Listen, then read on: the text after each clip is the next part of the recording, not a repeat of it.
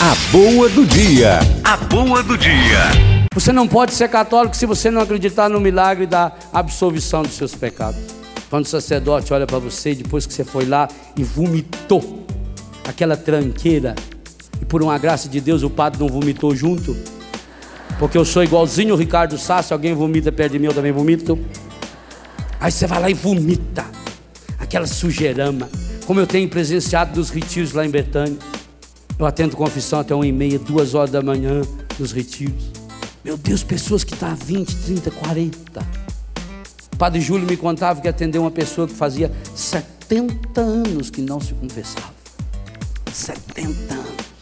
Aí você vê aquela tranqueira, aquela sujeira. Você olha para aquele papel que a pessoa escreveu e diz: Nossa, mãe.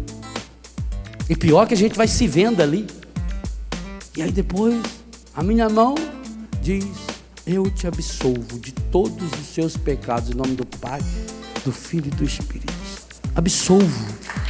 Não existe mais. Se você não acreditar nesse milagre, você não pode ser católico. Eu estou citando alguns milagres.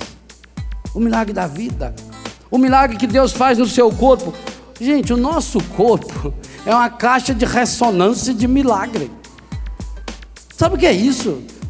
Uma célula da sua cabeça, ela contém informações que dariam para encher 600 livros de mil páginas. Uma célula, você tem milhões delas aqui dentro dos neurônios. Milhões.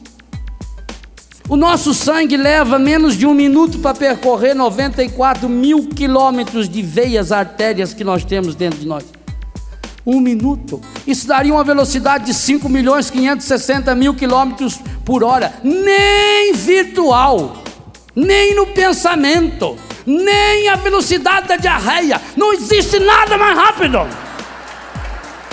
Nada, nada, nada é mais rápido. Não tem. A boa do dia. A boa do dia.